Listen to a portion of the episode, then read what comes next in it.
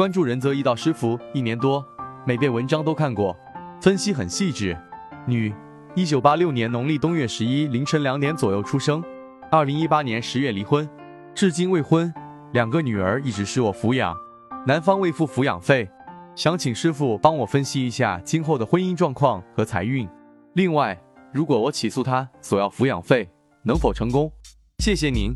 仁泽易道解析：你生在丙寅年庚子月。庚寅日，丁丑时，大运为己亥、戊戌、丁酉、丙申、乙未、甲午。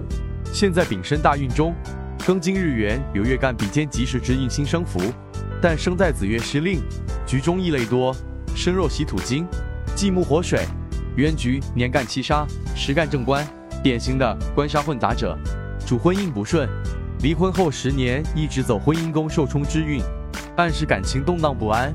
很难遇到能长相厮守之人，至今未再婚也是自然。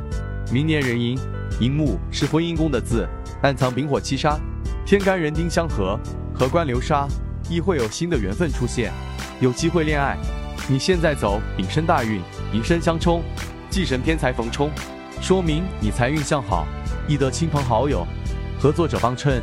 生在偏财日，适合经商，当走比劫帮身运，往往来钱快。比如。今年辛丑，岁运比劫旺，干支皆喜，就一因合伙获利。等你走乙未大运，未土印星为喜，且未食财库，这个阶段财运也可以，必有积累，银行存款递增。